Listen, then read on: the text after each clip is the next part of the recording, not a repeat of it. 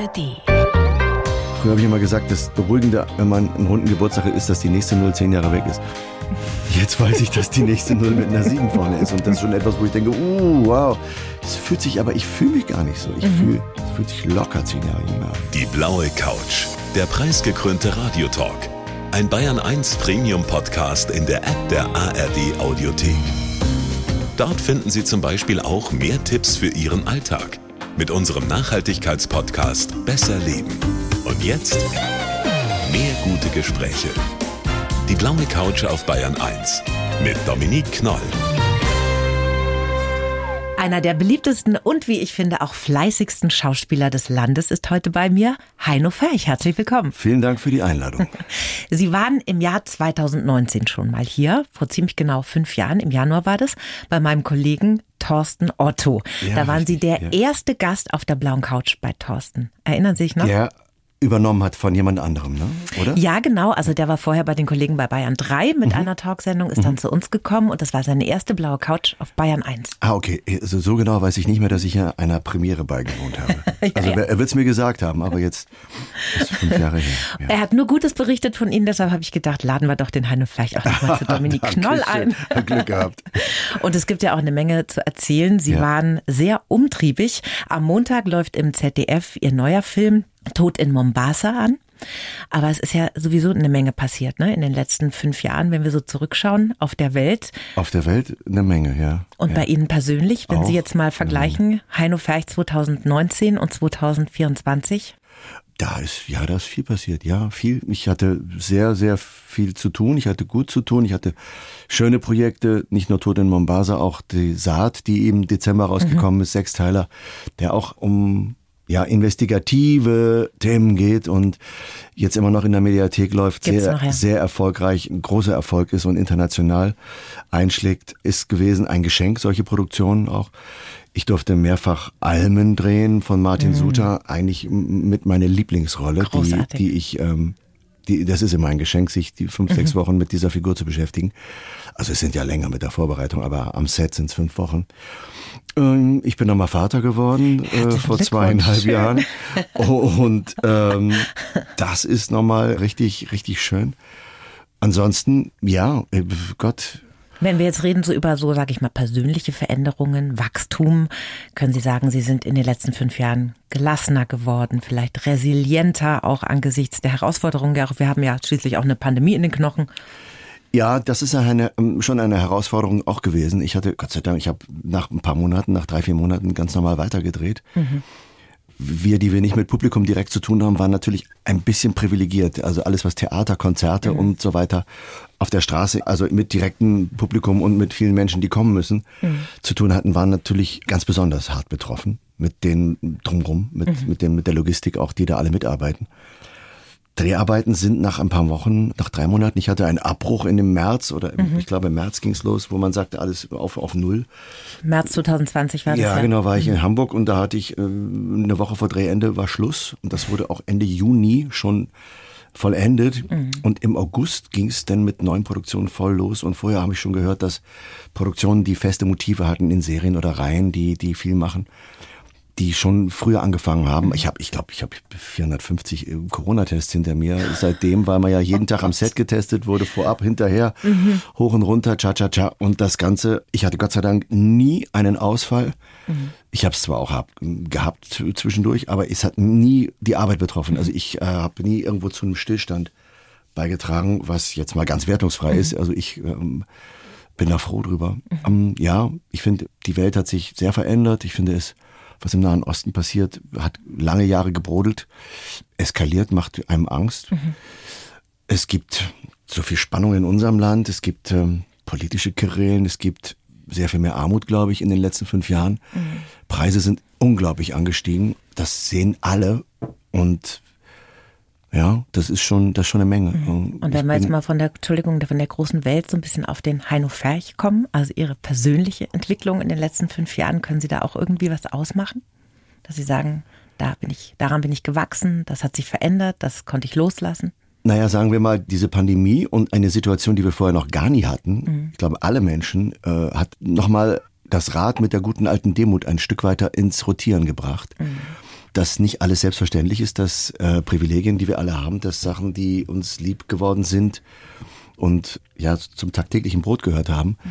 dass die einfach in Frage gestellt wurden, dass die Supermärkte leer waren und dass, dass Leute äh, ganz viel eingekauft haben en bloc oder dass man das reglementieren musste, weil alle irgendwie Angst hatten. Mhm. Das finde ich hat eine Menge gemacht mit uns. Ja. Das hat einiges gemacht und ähm, und erstaunlich, wie schnell man es dann auch wieder vergisst, ne? Ja, und jetzt überrascht war jetzt im Herbst, dass nochmal so eine Welle gekommen ist. Mhm. Die, die, es gibt ja immer noch Infektionen und man äh, darf auch nicht sagen, sehr viel schwächer. Ich kenne ein paar, die hat's richtig erwischt und die liegen mhm. drei Wochen flach. Ja.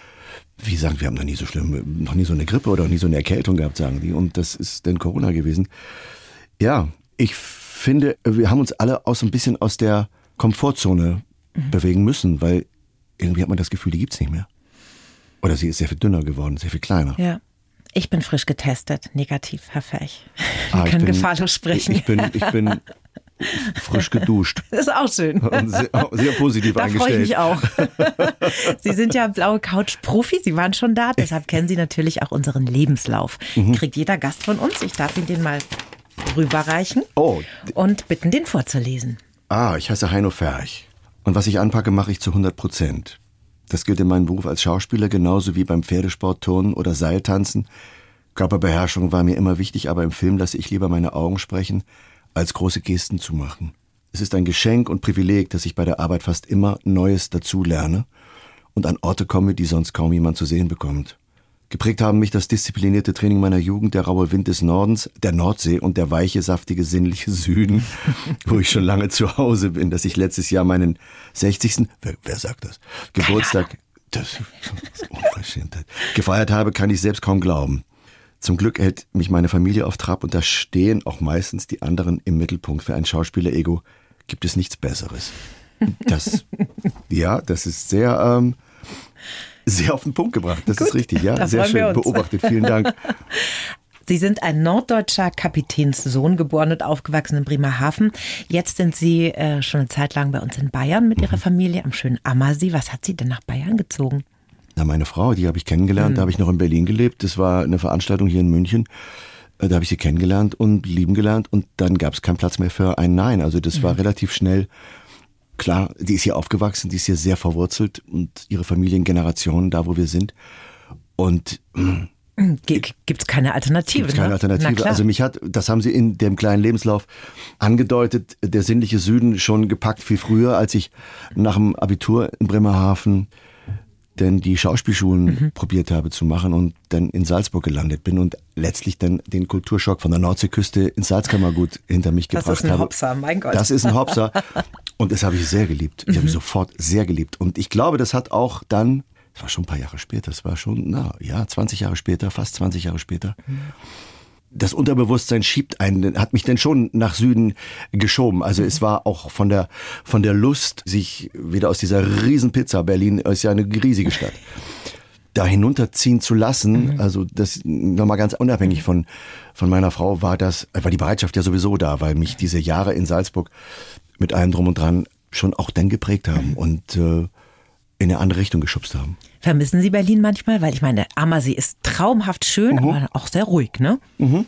Ja, sagen wir mal so, ich bin auch immer wieder in Berlin. Ich drehe mhm. ab und zu in Berlin und äh, habe eine Tochter, die in Berlin lebt und äh, bin zu Veranstaltungen in Berlin. Jetzt war ich gerade zu einer Fernsehaufzeichnung am Wochenende in Berlin. Also da holen Sie sich immer wieder eine Schippe Großstadt. Ja, genau. Also ich habe ja lang da gelebt. Ich war 18 Jahre, glaube ich, mhm. und bin auch immer wieder gern da und komme ja sowieso viel rum. Also das ist einfach eine andere Nummer ne? als Menschen, völlig, die immer im gleichen Ort sind. Ja, ja genau. Also das ja. ist äh, lässt sich nicht vergleichen mhm. mit mit mit allen anderen Städten. Ich, München ist anders als Hamburg, ist anders als Berlin, ist anders als Köln mhm. und es ist alles hat seine eigenen total eigenen Seiten und klar hier in Oberbayern Bayern ist es ähm, etwas ruhiger, etwas, äh, bei uns fahren wie viele Traktoren am Tag vorbei, also wenn nicht gestreikt wird, meine ich, sondern auch sonst landwirtschaftlich äh, geprägt mhm. und ein großes Ausflugsziel. Es ist äh, traumhaft schön. Ja, wow. traumhaft da zu leben.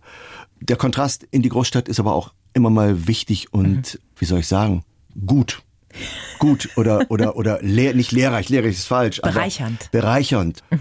Aber Sie kriegen Wiesen und Felder ja eh und Wasser und diese ganzen, äh, die ganzen verschiedenen Welten, in die Sie da eintauchen, allein schon über Ihre Dreharbeiten. Mhm. Ich sage das mal ganz leise. Letztes Jahr sind Sie 60 geworden. Ähm, haben Sie eigentlich jemals aufgehört, Sport zu machen? Nee. immer schon. Ja, irgendwie, ich bin in der Jugend, ich bin ja als Knirps, ich hab neben der Turnhalle bin ich aufgewachsen in meiner Kindheit und bin da Turner gewesen. Das hat mich gepackt und mich hat ähm, das Artistische an dem, an dem Sport gepackt. Ich bin ganz früh glühender Fan gewesen von, kennen Sie noch Salto Mortale? Die, Natürlich, die, die Serie Schwarz-Weiß mit Gustav Knuth, Hans-Jürgen Bäumler und, und Großartig. Horst Jansen, ne, war der Mhm, andere. Horst Jansen. Und ja, das habe ich verschlungen, genauso Ach. wie Jacques Cousteau irgendwie Abenteuer des Meeres oder wie das hieß, diese Serie auch. Also ich bin auch Wasser- und, und Zirkuszelt. Und deshalb hat mich dieser Sport so gepackt und das Artistische, dieses Leute zum Staunen bringen, Sachen zu machen, die irgendwie erstmal denkt, oh, so. Sie haben ja, auch in der Bundesliga geturnt, ne? Sie waren Genau, da sehr die letzten, erfolgreich. die letzten Jahre war ich in der Bundesliga. Was war denn so die spektakulärste Übung, an die Sie sich erinnern, wo Sie heute sagen, Mann, das konnte ich mal?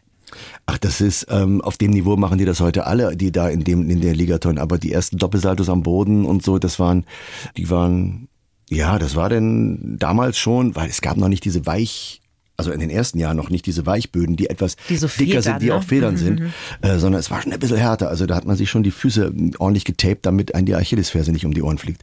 Wenn man ein bisschen zu, zu, zu früh wieder landet oder so und der, der Winkel nicht stimmt. Ja, ich war Boden, Barren und äh, Pferdsprung waren die drei Geräte, mit denen ich in der, in der Mannschaft war, in der Liga. Und nebenbei auch schon künstlerisch tätig gewesen, sage ich mal. Sie haben äh, musiziert, Sie haben Klavier gespielt, Mhm. Nee, Klarinette. nee, nee, Klavier nicht. Nicht? Saxophon. Saxophon und Klarinette. Saxophon und Klarinette. Klarinette stimmt, ja. Klarinette und Saxophon gespielt. Wie war das denn dann mit der, sage ich mal, Gewichtung? Schule, Turnen, Musik? Naja, sag mal, ich habe zweimal eine Runde gedreht. bin allerdings auch, ich bin Augustkind. Ich bin, äh, in Bayern sind immer die Letzten, die Nordlichter sind die Ersten. Also ich war noch fünf, als ich eingeschult wurde. Ich bin dann in der fünften Klasse, als ein paar Fächer dazukommen, dann in meinen richtigen Jahrgang gekommen. Also in den ich eigentlich, wo meine Eltern auch überlegt haben, lassen wir ihn gleich, der wird erst sechs. Ja. Äh, schon, aber na gut, er will, soll er. Und äh, in der fünften war dann alles andere wichtiger und dann ging's auch, dann waren zu viele Fächer dann und ich habe einfach zu viel nebenher gemacht. Ich habe ja, ich hatte ein musisches Gymnasium, auch sportlich und musisches, aber da habe ich dann Instrumente gelernt, dann habe ich jeden Tag eigentlich dann auch, man ist man im Gymnasium mit zehn dann, Ja, 10, 11, zehn, ja. zehn, elf, ähm, habe ich jeden Tag zwei, drei Stunden auch in der Turnhalle gestanden. Das kann nicht gut gehen. Da war wenig Platz für Hausaufgaben und Lernen. Also das hat dann nochmal dazu geführt, dass in der neunten ich dann nochmal neue Leute kennenlernen durfte. Man muss das immer positiv sehen. Das finde ich gut, hab's Fech. So ausgedrückt. Genau, also, aber es hat dann doch hingehauen und genau, dann kam das Theater dazu mit 15 dann Regisseuren in meiner Heimatstadt gesagt, er hat für ein Musical gesagt, ich brauche Jungs, die irgendwie Artisten sind oder irgendwas. Mhm. Könnt ihr da, oder die mal einen Tanzkurs gemacht haben, die ich muss die einbauen. Habt ihr irgend sowas und dann sind die zu uns gekommen und so bin ich überhaupt in diesen Beruf hineingerutscht. Schauspielerei. Ja, genau. Ja. Gab es da eigentlich Stress zu Hause, wenn Sie schlechte Noten heimgebracht haben oder waren da Ihre Eltern eher entspannt? Naja, mein Vater ist Seemann gewesen, der war zwei Drittel des Jahres auf großer Fahrt, der war sicher auch besorgt, wenn die Mutter geschrieben hat, und das war ja noch damals Post, ne, Post in jedem Hafen.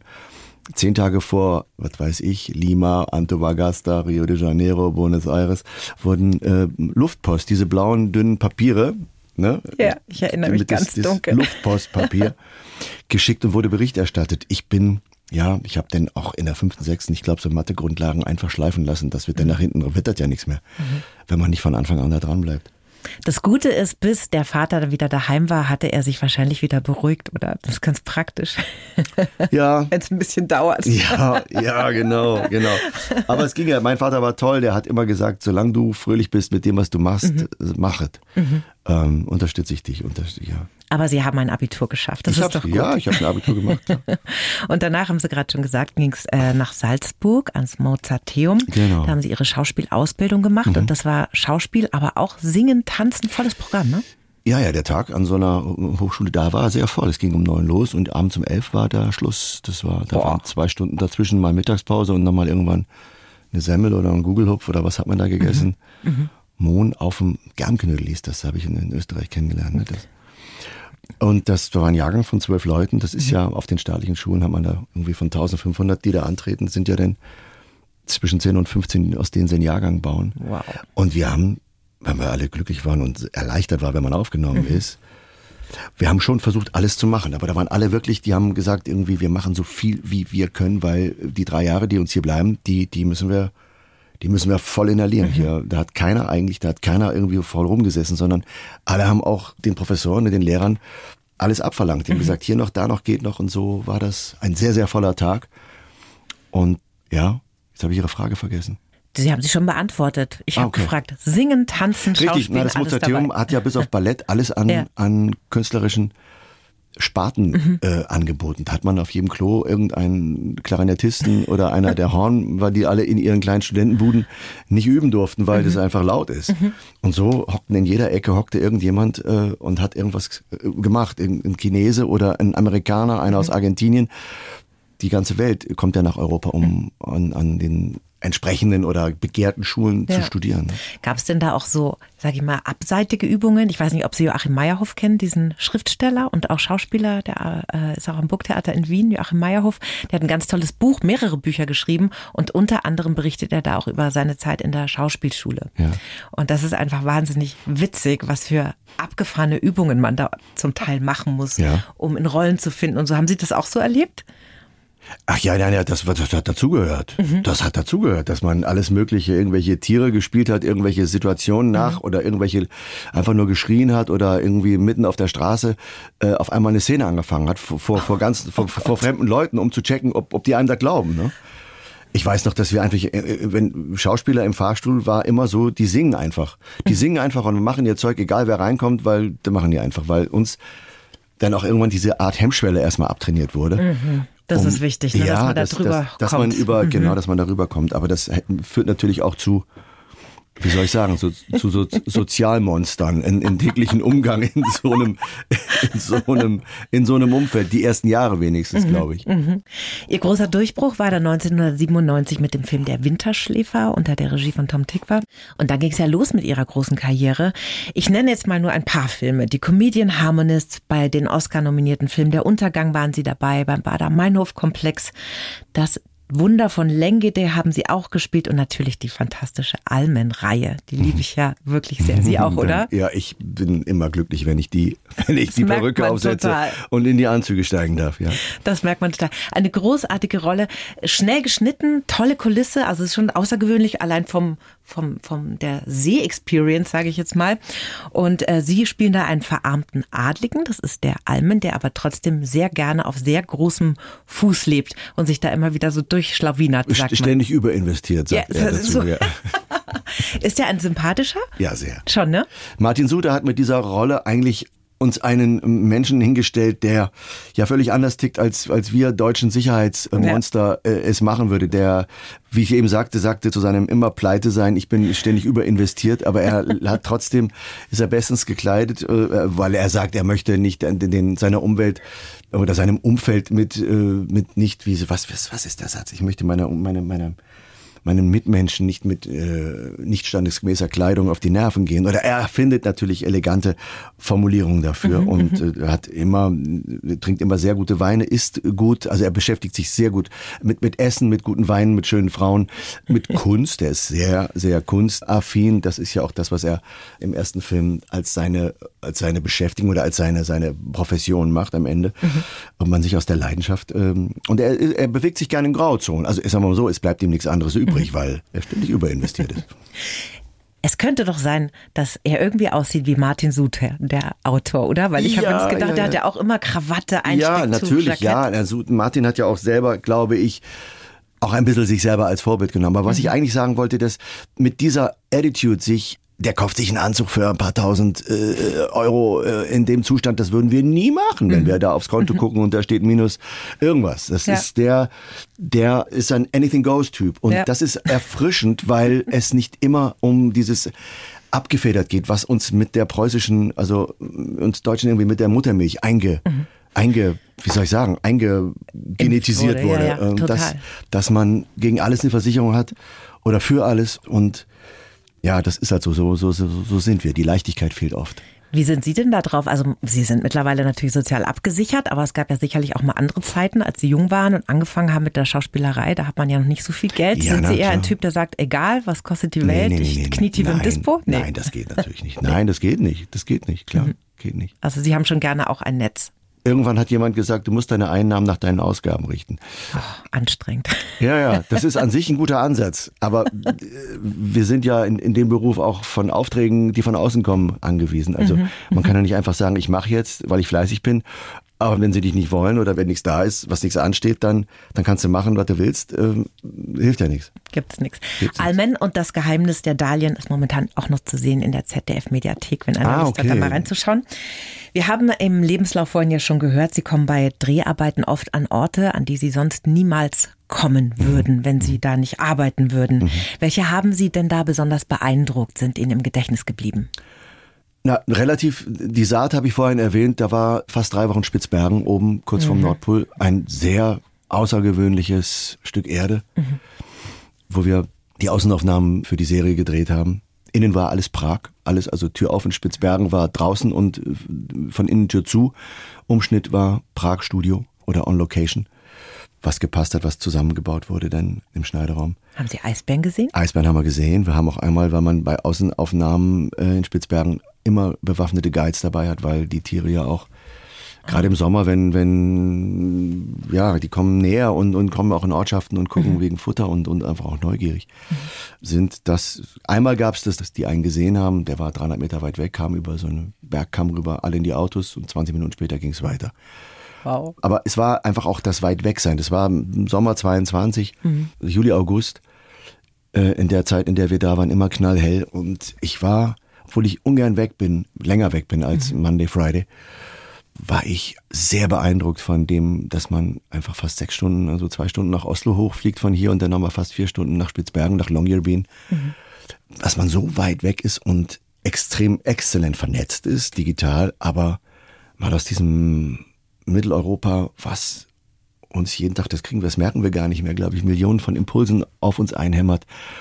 Da war Corona noch voll im Gange, da war, war ein Ukraine-Krieg voll losgelegt, das war so viel Stress mhm. hier und so viel Zeug und ich war da sehr glücklich, mal drei Wochen rauszukommen. Und man konnte beobachten, man konnte, man war ja ex, wirklich, was ich sagte gerade, extrem gut vernetzt. Mhm.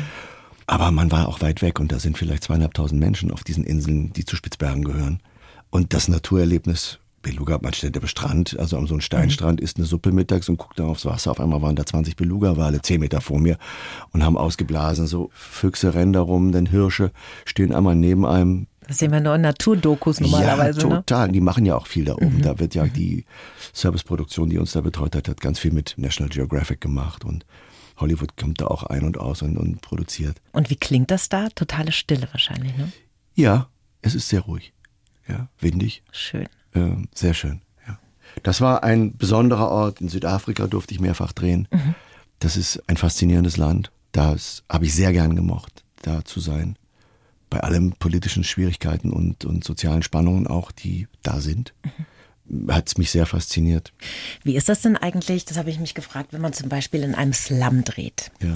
Geht man da wirklich in einen Slum oder wird sowas nachgestellt? Also jetzt bezogen auf Tote Mombasa zum Beispiel. Tote Mombasa haben Sie ja nicht in Afrika gedreht. Nein, das, ne? das ist in Athen gedreht worden. Bis auf ein paar Tage für weite Landschaftsaufnahmen mhm. und es ist ja doch ein Roadmovie auch, ein mhm. Stück weit, haben wir alles im und um äh, Athen herum gedreht, auf der Peloponnes auch. Mhm kongolesische Grenze, die, der, der Film spielt ja zwischen Kenia und Kongo. Mhm.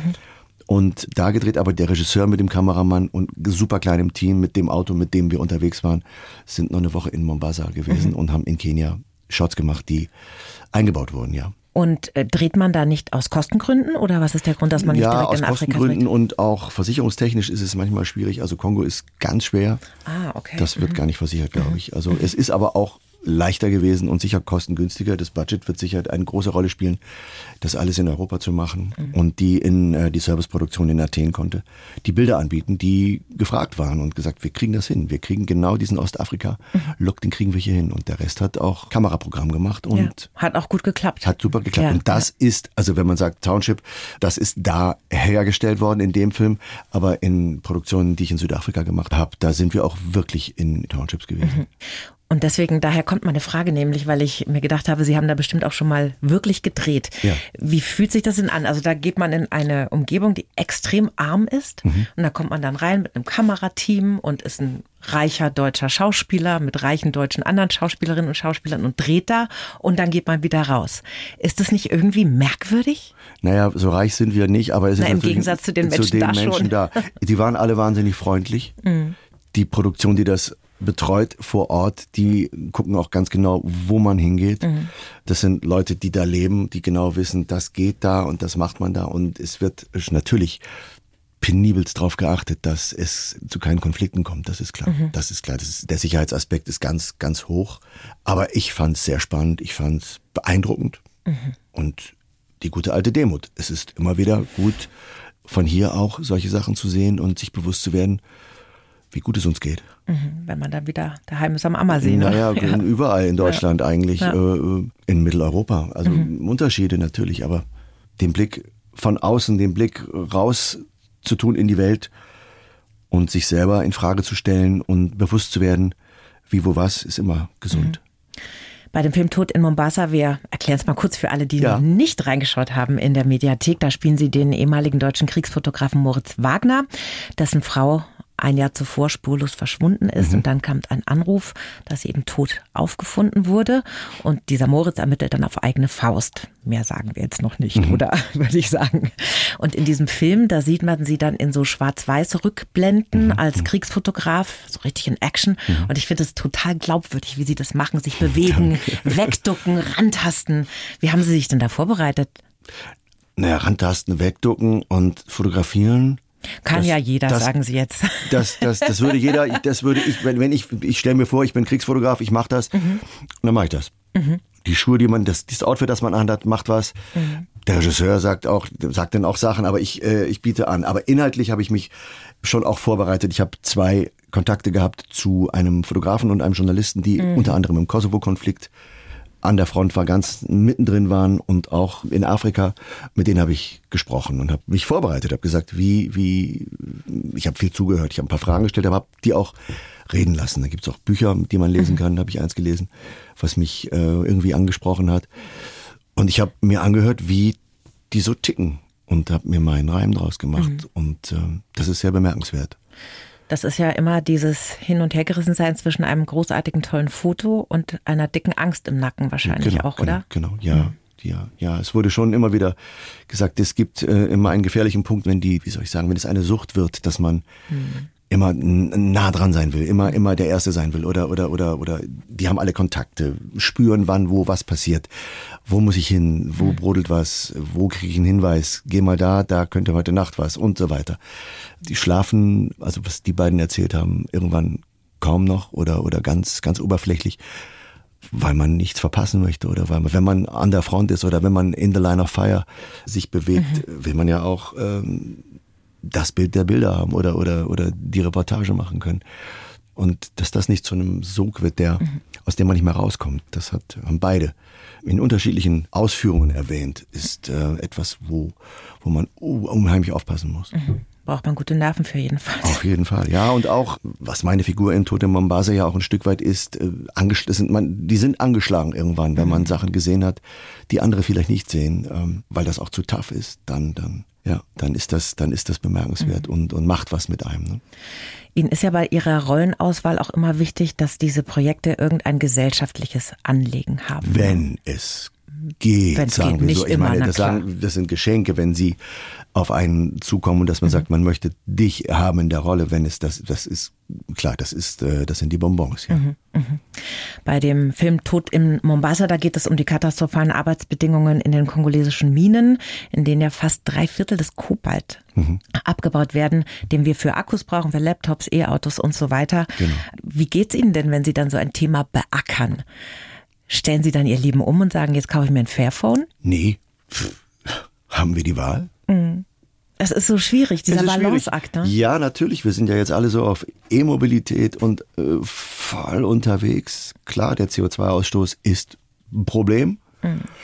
Aber wenn man sich die Reportagen noch anschaut, die nicht nur aus dem Kongo kommen, sondern auch in den Anden werden auch im Tagebau seltene Erden abgebaut mit vielen, vielen Menschen, die zehn Jahre alt sind erst Ja. teilweise. Die werden nicht älter als Ganz 40, viele weil die mit gefährlichem äh, Material in Berührung kommen, nicht geschützt sind.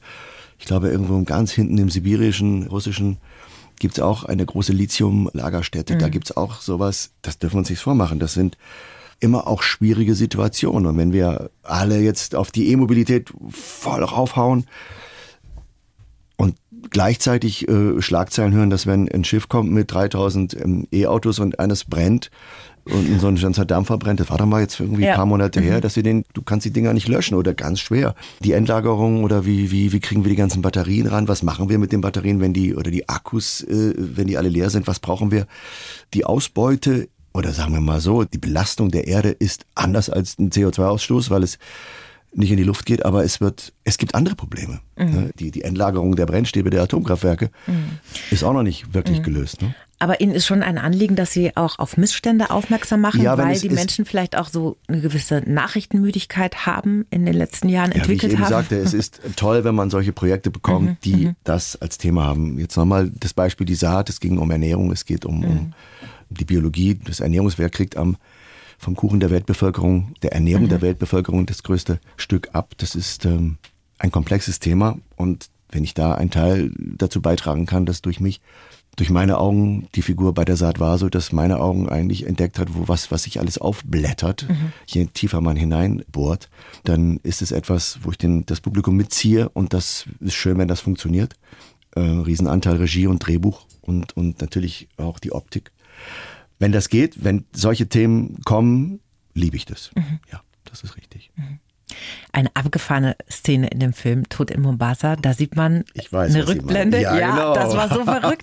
Da lernen Sie, da sieht man, wie Sie Ihre Filmfrau kennenlernen Genau. in einer Fotogalerie. Da haben Sie ihnen so ein Hipstermützchen aufgesetzt und Haare, lange Haare.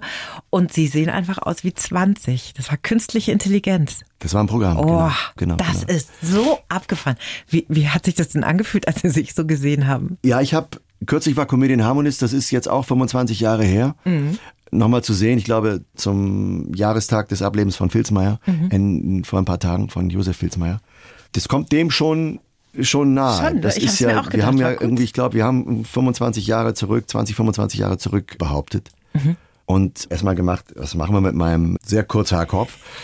Und haben gesagt, eine Mütze und dann haben wir eine Perücke drunter gehabt, die wo Mhm. ein bisschen was rausguckt, dass man das so ein bisschen und dann sagte der Regisseur in der Kamera, sagte vor allem, der Rest machen wir. Ich, was, wie, was macht ihr? Ja, schau mal.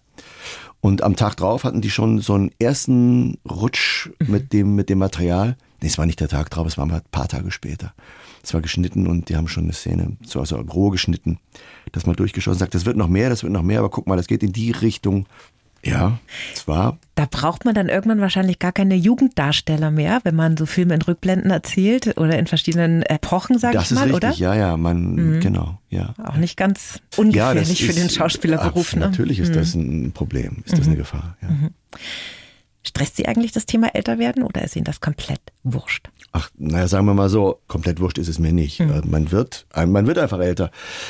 Das, früher habe ich immer gesagt, das, das Beruhigende, wenn man einen runden Geburtstag hat, ist, dass die nächste Null zehn Jahre weg ist. Jetzt weiß ich, dass die nächste Null mit einer sieben vorne ist. Und das ist schon etwas, wo ich denke, uh, wow. Es fühlt sich, aber ich fühle mich gar nicht so. Ich fühle, es fühlt sich locker zehn Jahre jünger an. Ähm, Aber das wird vielleicht vielen gehen, ich weiß es nicht. Es ist ja auch total beeindruckend, was Sie machen. Nämlich, ich habe vorhin gesagt, der fleißigste Schauspieler und das stimmt ja auch, denn Sie sind am Samstag ja auch im Fernsehen, klein gegen groß im ersten mit Kai Pflaume. Und wir verraten natürlich nicht, wie es rausgegangen ist, weil die Sendung wird schon aufgezeichnet. Ich war aber, Sonntag in Berlin, Samstag und Sonntag, ja, ja. aber Sie verraten uns, in welcher Disziplin Sie denn gegen einen kleinen Menschen angetreten sind. Ja, es ist eine Hochseilnummer. Sie können Seil laufen. Ich habe bei Stars in der Manege, viele erinnern sich vielleicht noch, das ist vor ein paar Jahren leider eingestellt worden.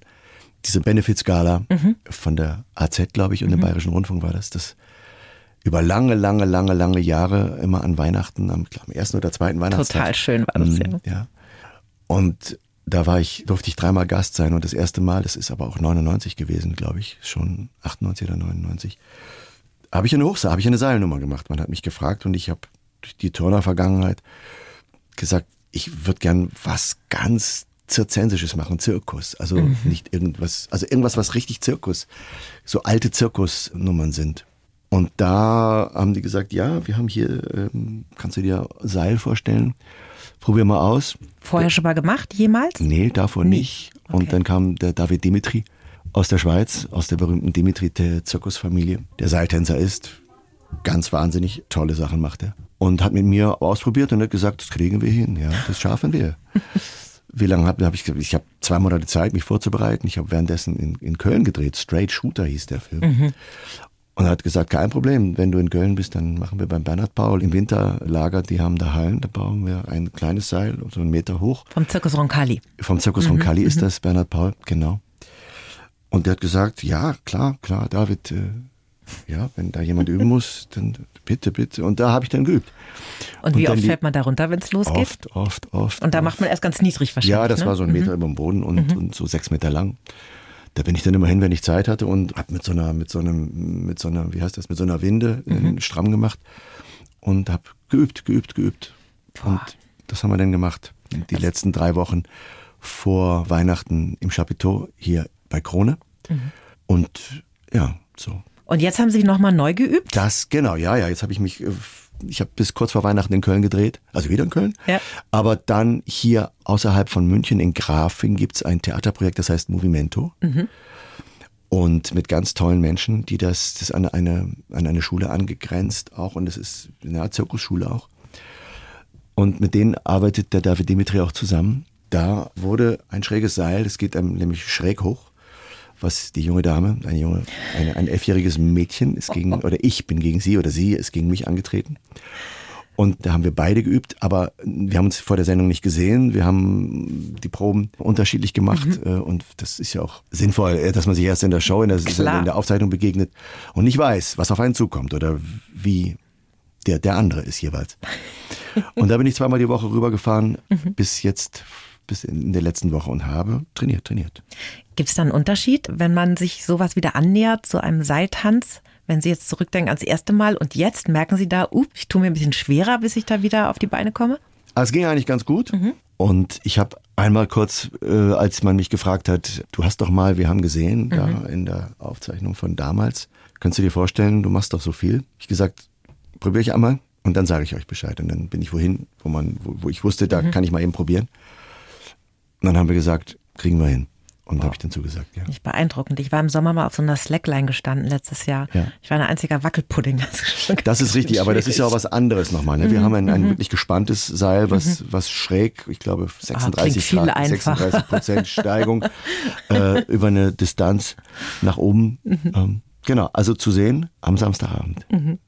Sie haben ja auch eine Teenager-Tochter. Sie haben einen kleinen Sohn, der ist knapp drei, eine Teenager-Tochter um die 16, glaube ich, auch zu Hause. Ja, 15 ist hier. 15 ist sie. Mhm, Bedeutet ihr das eigentlich irgendwas, dass der Papa so ein berühmter Schauspieler ist oder ist dir das total egal? Und das nicht Nee, wichtig? total egal ist das nicht. Nein, nein. äh, Die hat zwar ihre eigenen, die ist äh, Springreiterin Mhm. und sehr leidenschaftlich, also auch Competing Family. Mhm. Die kriegt das natürlich alles mit. Die gucken auch, äh, wenn was von mir kommt, schauen die an. Schauen sie an. Mhm. Ja, schon auch. Nicht immer irgendwie an dem Tag, wo es kommt, aber dank Mediathek und, und, und Streamen kann man ja vorher schon sehen oder später oder wann es einem passt. Mhm. Das ist, das ist, das ist schon, sie wird darauf angesprochen, auch von Na anderen klar, natürlich, klar. Ja, das ist, ähm, ich hoffe, es bedeutet ihr was. Ja, ja. Na, manchmal ist es ja so in dem Alter, dass die Eltern so ein bisschen peinlich sind oder sowas, aber das ist bei Ihnen gar nicht. Das weiß ich nicht. Das hat sie mir, also bisher habe ich noch nicht gehört. Papa, bist du peinlich. Echt nicht, Glück gehabt. Von ihr noch nicht, ne? Hm. Und auch einmal schon. Oh, ich habe einmal, genau, ich habe mich einmal ver vergriffen in einem. Da bin ich jemandem vorgestellt worden und dachte, die hätte ich schon mal gesehen und dann und dann habe ich darauf angespielt und habe mich aber vertan. Und da hat kein Glöckchen geklingelt beim Gegenüber. Überhaupt nicht. Die hatte gelacht und war so, der, verwechselt mich. Und, und ich habe gedacht, ach du Scheiße. Und da war sie dabei. Ich glaube, es war ihr un- sehr unangenehm. Ich habe mit meiner Tochter, die ist jetzt 17, so ein ganz lustiges Ritual. Wir schauen uns schon seit Jahren immer so Kultfilme an, altersgerechte Kultfilme. Ja. Weil ich finde das wichtig, so eine Filmbildung bei Ja. Kindern und Jugendlichen. Haben Sie denn drei Tipps, Kultfilme, die man mit Teenagern angucken sollte? Pretty Woman. der, äh, der rote Korsar, einer meiner Lieblingsfilme. Der rote mit, Korsar Mit nicht. Lancaster, uralter Film. Ah, und der peitscht 16-Jährige heute noch. Weiß ich nicht. Würde ich machen. Der rote Korsar. Was gibt's? Naja, Titanic. Mhm. Kultfilm, was gibt's noch als Kultfilm? Amadeus, Der war auch großartig. Mhm. Was ist denn Ihr Lieblingsfilm? Once Upon a Time in America. Mein Lieblingsfilm. Mhm. Auch Out of Africa mm. Once Upon a Time und The Insider von Michael Mann mhm, mhm. als Russell Crowe, den mhm. Manager Toller einer Film Tabakindustrie, ja. der engagiert wird mhm. oder der irgendwann überredet wird, auszupacken. Da geht es darum, dass die Suchtstoffe in den ja, Tabak genau, gemixt haben. Ja, genau. Michael Mann hat sich aus der Washington Post, glaube ich, damals ist ja schon ein älterer Film, also schon ein paar Jahre her, einen Artikel genommen, dass irgendwann aufgedeckt wurde, dass die Tabakindustrie Suchtstoffe in die Zigaretten äh, hineintut, damit mhm. einfach mehr Umsatz ist. Mhm. Und es gibt 60 Minutes in Amerika in einem, auf einem Sender, ich weiß nicht, ob es CBS war.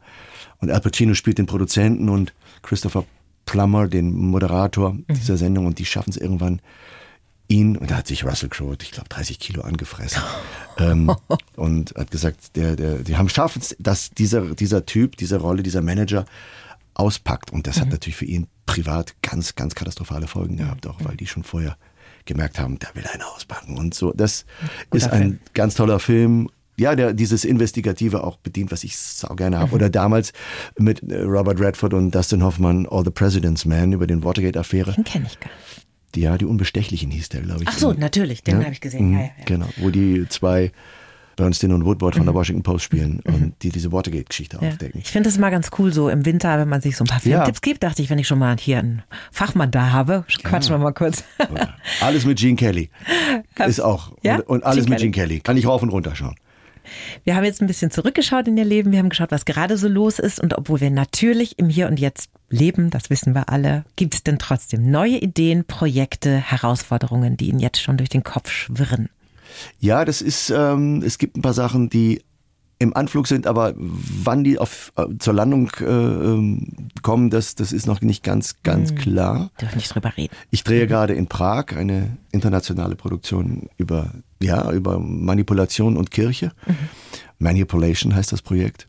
Und äh, da bin ich ähm, im Moment zwischen mm, hier und, und zwischen Oberbayern und, und Prag hin und her, mhm. ein paar Mal. Das heißt, Sie können dann am Wochenende tatsächlich heimfahren? Ja, na, ich meine, Prag cool. ist, drei, dreieinhalb Stunden, ja, vier ja. Stunden weg. Das Super. ist äh, von hier unten. Mhm.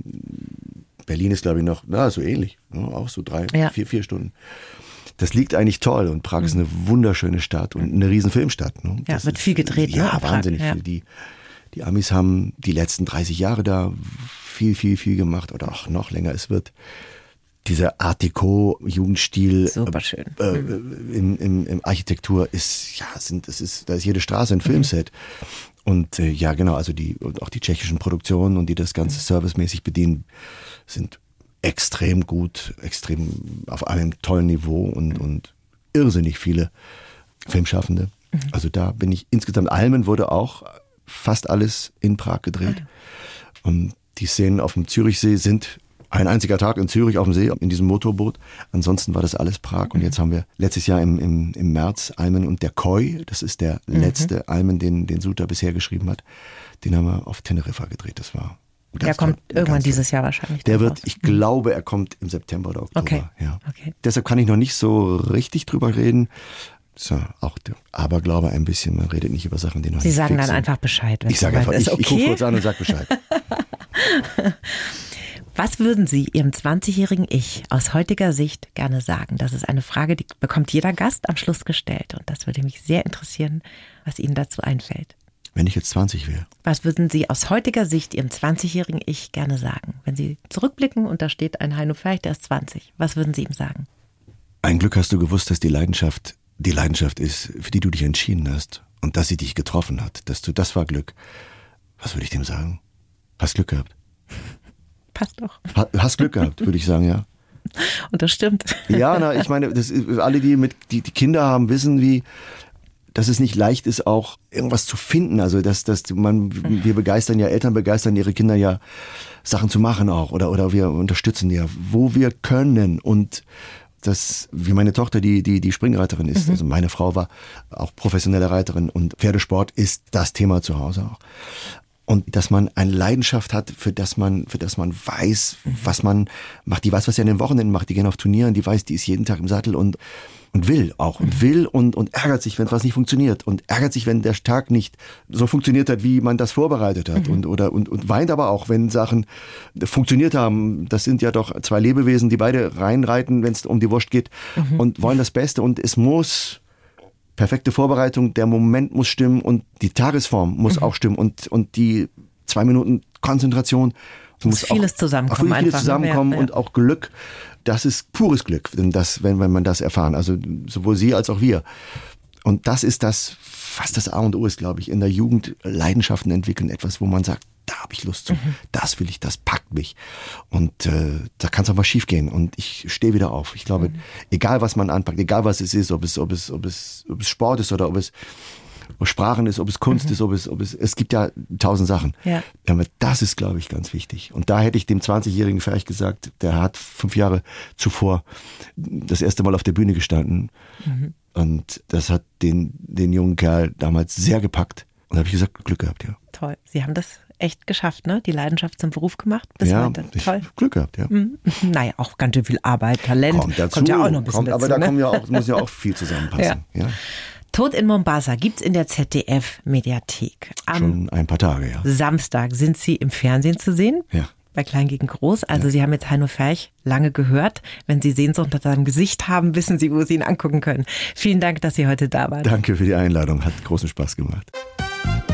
Die Bayern 1 Premium Podcasts. Zu jeder Zeit, an jedem Ort. In der App der ARD Audiothek und auf bayern1.de. Bayern 1 gehört ins Leben.